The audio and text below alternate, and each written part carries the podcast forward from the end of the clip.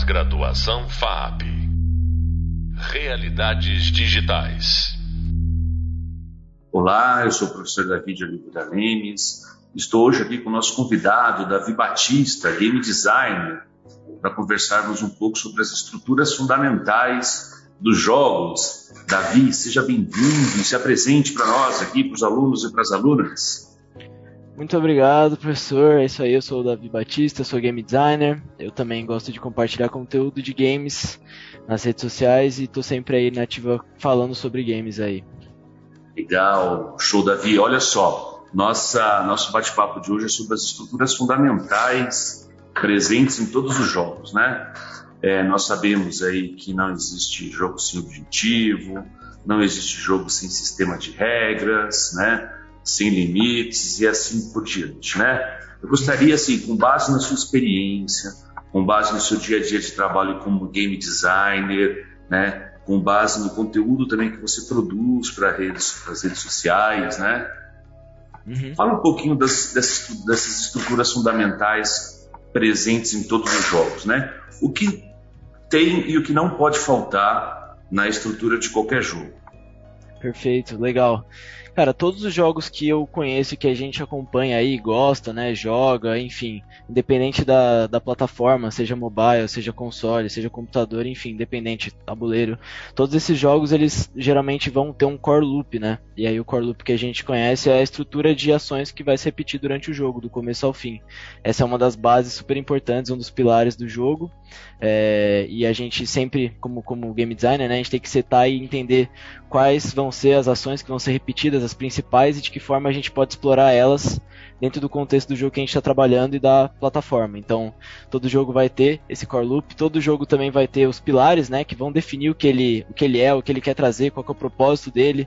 Então, se ele é um jogo de ação, de aventura, se ele é um jogo de puzzle, se ele é um jogo é, de narrativa focado nisso, enfim, a gente tem que entender qual que é o contexto que a gente vai trabalhar para que a gente, com esses pilares, crie uh, as ações que vão se repetir durante o jogo todo e com essas ações a gente pode criar os sistemas, as mecânicas e, e aí a partir desses sistemas e mecânicas a gente pode criar história, contexto, enfim, e aí explorar dentro disso os parâmetros, o conteúdo, as regras que esse jogo vai ter, né? Acho que esses são os elementos que todo jogo tem. Quando você fala de pilares, né? A gente está falando de objetivo de jogo, né, de procedimentos de funcionamento desse jogo que você bem falou sobre mecânicas. A gente está falando de um sistema de regras, né, é, que está dentro desse core loop que você comentou, uhum. dos recursos existentes, dos possíveis conflitos, os limites estabelecidos, né? Pô, no seu dia a dia, como que você projeta isso, Davi? Legal, essa é uma ótima pergunta. É isso vai ser. Uh, geralmente eu gosto de entender, né? Com, como eu falei, o contexto, e aí a partir desse contexto eu vou definir o conjunto de regras que vai uh, me ditar a vitória ou derrota dentro do jogo que eu estou trabalhando. Então, pra, normalmente eu gosto de falar que as regras são as funções e as fórmulas que vão determinar o resultado dessas ações e eventos dentro do jogo que eu estou trabalhando. Quando eu entendo é, qual que é o objetivo final e, e como isso vai acontecer, essa condição de vitória e derrota, eu defino essas regras quando eu defino essas regras, essas regras elas vão trazer esse objetivo, né? O próprio objetivo vai definir as regras. Às vezes é um ou outro, depende do jogo. E aí, quando a gente entende esses objetivos, fica mais fácil de construir o sistema, construir o GDD, que é o Game Design Document, para quem não conhece, e, e tra trabalhar em cima disso. Então, se eu estou trabalhando num jogo de combate 3D, muito provavelmente um dos objetivos vai ser derrotar alguém, ou, ou algum monstro, algum inimigo, enfim. E aí, quando a gente derrota isso, vai ter um conjunto de regras que vai definir o que, o que é a vitória nesse caso. Então é tirar toda a vida dele, ou é tirar ele de, da arena que ele tá, se possui uma arena, é definir esse tipo de coisa para que a gente consiga chegar onde vai ser a vitória, a derrota, esse tipo de objetivo. Legal, então você está me falando o seguinte, né? Que as regras dependem do, dos objetivos e os objetivos dependem das regras. Né? Para começar, eu tenho que entender esse conjunto de coisas. Muito bem, entendi as regras, entendi os objetivos, né? E quando eu começo a criar os recursos necessários lá dentro do funcionamento, né? Como que eu projeto as maneiras, as maneiras de agir, né? Do, do jogador dentro do jogo hum. ou do, daquela pessoa que está operando, né? O jogo em busca de uma condição de vitória. Perfeito. É, bom, quando a gente já entende esse tipo de coisa, né, essa parte mais teórica, uh, geralmente no meu dia a dia de trabalho a gente trabalha usando o GDD que eu comentei, né, que é o Game Design Document. Dentro dele a gente vai é, de forma, eu tento passar isso de forma bem visual, além de escrever, claro, mas passar de forma visual é, como, como vai ser cada personagem, que mecânicas, como eles vai se comportar, é, qual que é a condição de vitória, qual que é o objetivo, se tem, ou da área, enfim, e dentro desse GDD especificar esse tipo de coisa. E aí, lá dentro a gente pode criar fluxogramas, diagramas, é, pegar referências visuais do, desse, de como vai ser essa área, de como vai ser esse personagem, como vai ser a condição de vitória, esse tipo de feedback, tudo isso a gente vai colocar dentro desse documento, especificando cada parte cada função, cada mecânica, cada sistema dentro desse documento de forma mais específica cada um deles.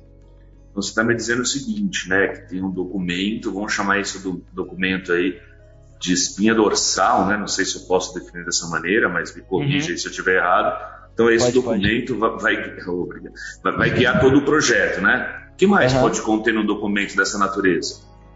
Excelente. A gente pode ter. Cara, é, basicamente o processo de, de, desenvolver games, por mais que a gente tenha padrões, ele não é 100% ortodoxo como outros sistemas, como uma regra de negócio dentro de um sistema de TI, por exemplo.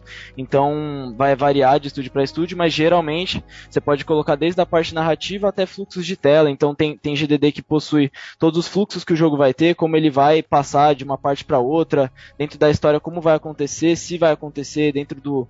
É, as, as possibilidades. Então, se for um jogo que tem mais de uma possibilidade, como como a gente vai explicar isso para o jogador, essa parte de experiência, a parte da interface, a parte do, da, da, dos sistemas, então descrever esses sistemas, descrever essas mecânicas, descrição dos personagens, dos inimigos, dos mundos, enfim, basicamente tudo que você conseguir agregar e descrever de forma bem, com bastante coerência e coesão nesse documento vai ajudar a equipe e você a manter a visão do jogo bem unificada para você conseguir desenvolver cada uma dessas partes.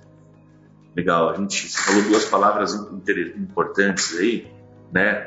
É, e uma delas é a experiência, né? A gente sempre fala, né?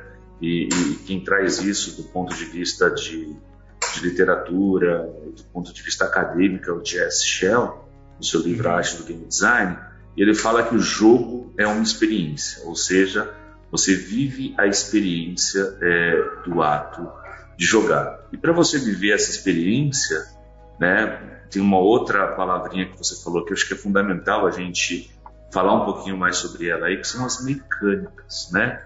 O que é uma mecânica de jogo? Como que você é, vê a mecânica de jogo no seu dia a dia de trabalho, né? É, é legal que você pode falar do que você faz, do que você projeta e como você faz isso. Né? Uhum. Legal, perfeito. Fala, eu gosto muito do, do Jess Shell, tem o livro dele mesmo, Art to Game Design, é excelente esse livro, muito bom. É, a gente usa inclusive de referência antes de eu responder essa pergunta. Eu gosto muito do, da, da parte do gráfico do flow dele, a gente usa isso bastante. Eu usei isso bastante no meu processo de balanceamento do, do jogo que eu trabalho hoje e nos jogos que eu trabalho em geral, para ele não ficar monótono.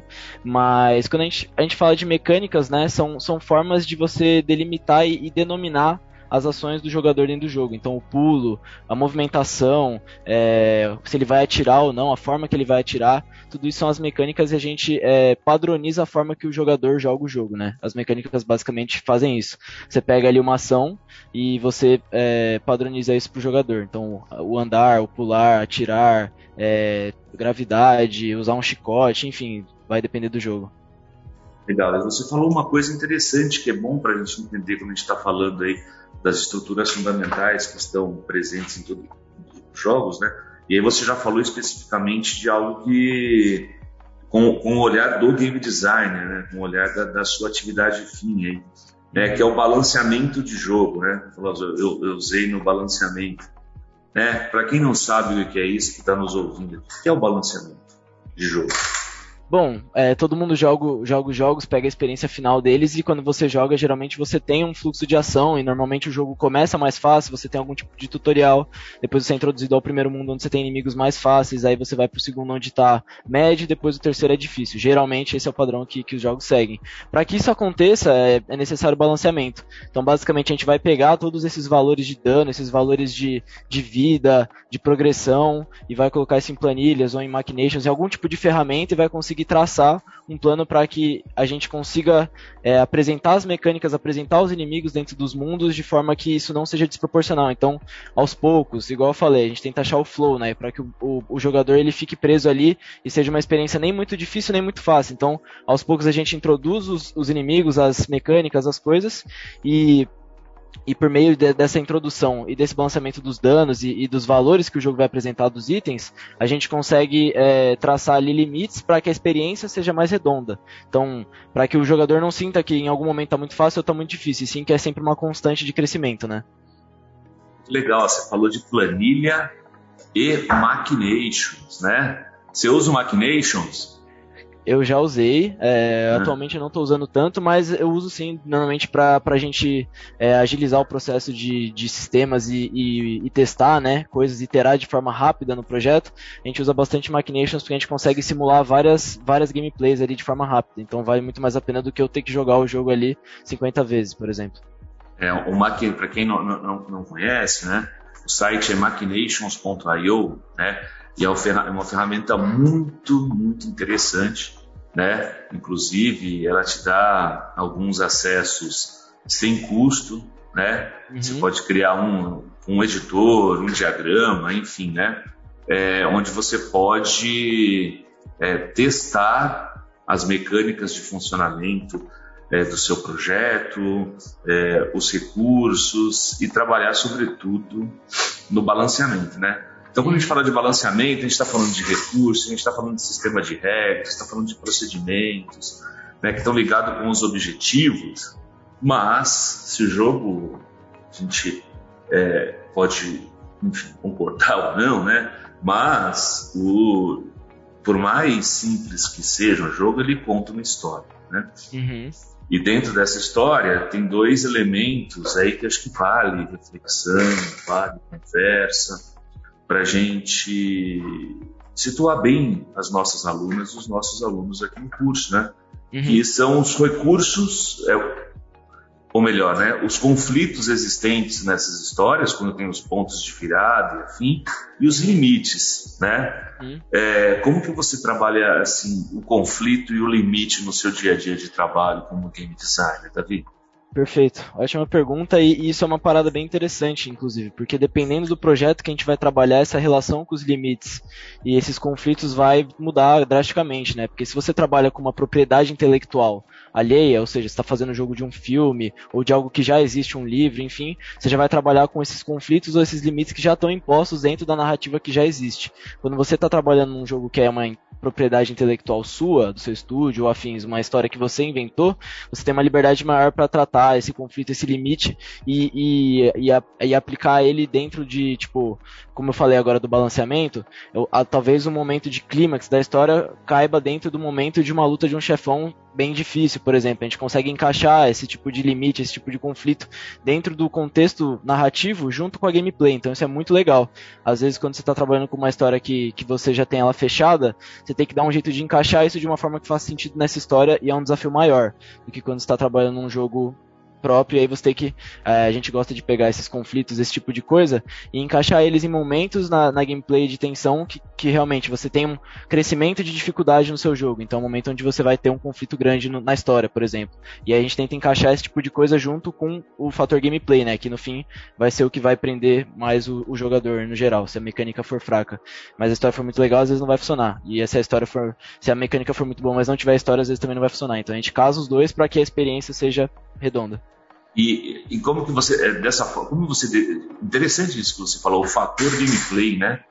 É, fala mais, como que você trabalha isso nos projetos que você já atuou? Boa. Então, é, a gente, a gente, como eu falei, né? Vou pegar um, um, um, contexto aqui de um jogo mobile que eu trabalhei, onde a gente tinha mais liberdade para criar isso e para inventar.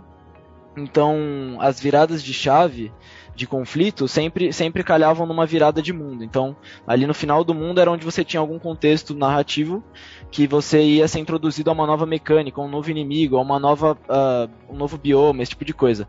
E aí você virava o mundo, você tinha essa introdução, e aí você já sabia que ao entrar no próximo mundo você ia ter algum tipo de desafio novo. Você ia ser introduzido a isso, então você já prepara o terreno para o player, ele sabe que, que ele vai ter que. Uh, uh, lidar com coisas novas, ele espera essas coisas novas. Então é muito legal porque isso já cria na cabeça do jogador uh, um, uma expectativa e, e, uma vontade de ter desafios novos. Às vezes, quando isso vem de qualquer forma dentro da, da gameplay sem ser introduzido junto com a história, isso fica confuso, o jogador não entende muito bem, não fica intuitivo, enfim. Você usar a história a seu favor para que ele entenda fatores de gameplay vai ser muito legal e muito rico pro seu jogo, porque vai facilitar com que ele fique mais preso dentro daquele universo, mais imerso. Então acho que nesse tipo de sentido a gente usa muito. Legal. Mas é, é, a gente não pode esquecer o seguinte, né? E tudo isso que a gente está falando acontece dentro de um contexto onde o jogo é o fim em si mesmo, né? Uhum. Ou seja, né, eu estou falando aqui, né, o que acontece no jogo fica no jogo, né? É, ou seja, eu estou falando do círculo mágico, né? Uhum. O círculo mágico é um conceito é, teórico, teórico apresentado aí pelo historiador filósofo Luiz Inga lá na década de 30, onde ele cunha um termo muito interessante, né, chamado Homo Ludens, que é a, a evolução do Homo sapiens, ou seja, está falando do Homo ludens, que é o ser humano que joga. Aliás, Homo ludens é o título do livro do Yuzinga, fica aqui como sugestão para quem quisesse aproveitar, é, aproveitar mais sobre o tema, né? E o círculo mágico, né? Assim, como que e eu, eu vou sempre fazer essa pergunta aqui, tentando fazer uma relação com o seu dia a dia de trabalho, porque você está aí projetando games de manhã, de tarde uhum. e, talvez até de noite, né? como, como, como, como, como que vocês encaram, como que você vê o círculo mágico do Yuzinga aí nos seus projetos? Eu gosto, eu gosto muito de, de usar o círculo mágico na, na, minha cabeça, assim, ele funciona meio que assim, a gente pega, é, querendo ou não, os jogos eles vão ser abstrações de coisas que existem, né? A gente sempre vai trabalhar com coisas que já existem no mundo e vai trazer e ressignificar elas dentro do jogo, dentro do universo que a gente tá, e aí eu vejo isso, o círculo mágico meio que fazendo isso. Então, uh, um exemplo básico, há, sei lá, muito tempo atrás, eu vou dar um exemplo bem prático. O futebol. Antes você, se você tivesse uma bola e tivesse uma trave e passasse essa bola pela trave, não ia acontecer nada no mundo real. A partir do momento que você seta um, uma quantidade ali, um, um, conjunto de regras e adequa ele para que tenha uma condição de vitória e derrota por você passar essa bola por essa trave e, e encostar né, numa rede, isso vai passar a mobilizar milhares de pessoas para acompanhar uma parada que antes não tinha significado nenhum.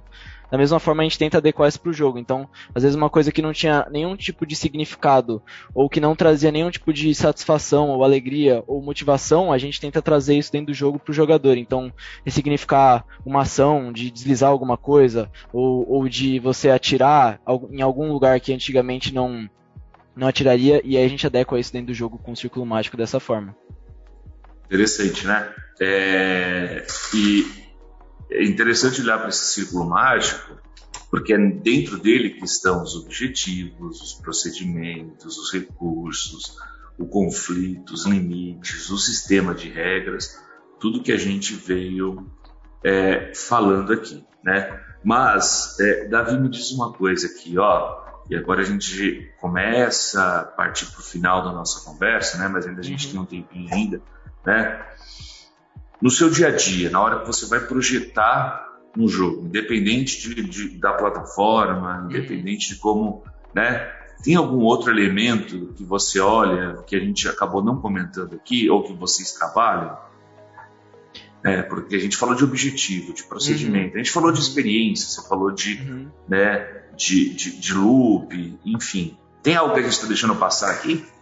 Cara, não sei, não sei se é, é, uma, é, é, mais uma visão e uma forma de, de, de, visualizar o desenvolvimento como um todo do que de fato uma ferramenta específica. Mas eu gosto muito, independente do jogo que eu estiver trabalhando, mobile, plataforma, enfim, eu gosto muito de imaginar e, e, realmente julgar e acompanhar o processo como se eu fosse um jogador. E, e não só pela, pela, uh, pela visão do desenvolvedor, porque às vezes a gente acaba tendo uma visão de túnel, então eu passo a questionar coisas que às vezes a gente deixaria passar ou, ou, ou ou enfim, o que eu como jogador de MMORPG gosto e queria ver num jogo.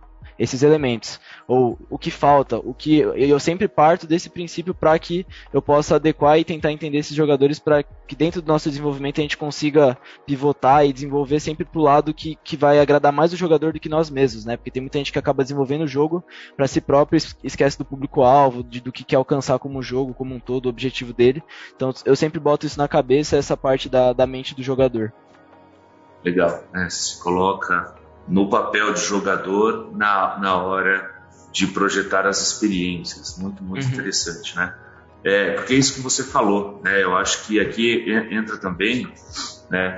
É, aquele processo onde eu tenho que desenvolver para o outro, né? Não só uhum. para mim mesmo. Uhum. Legal, Davi, excelente, excelente bate-papo. Agradeço muito a sua participação aqui no podcast. Tá? Obrigado pelo convite. É isso aí. Pessoal, vocês acabaram de ouvir mais um podcast sobre jogos com o game designer Davi Batista. Sobre esse tema, convido você a saber mais no nosso hub de leitura, no e-book da disciplina, e nos livros Fundamentos para o Desenvolvimento de Jogos Digitais e Mapa do Jogo, a diversidade cultural dos games. Ambos estão indicados aqui no e-book da disciplina. O próximo podcast, Processo de Design de Jogos, irá abordar temas como a importância dos testes, ciclo de interação, planejamento de níveis, além de outros tópicos, te ajudará a entender esse complexo e apaixonante universo dos jogos. Até breve. Pós-graduação FAP Realidades Digitais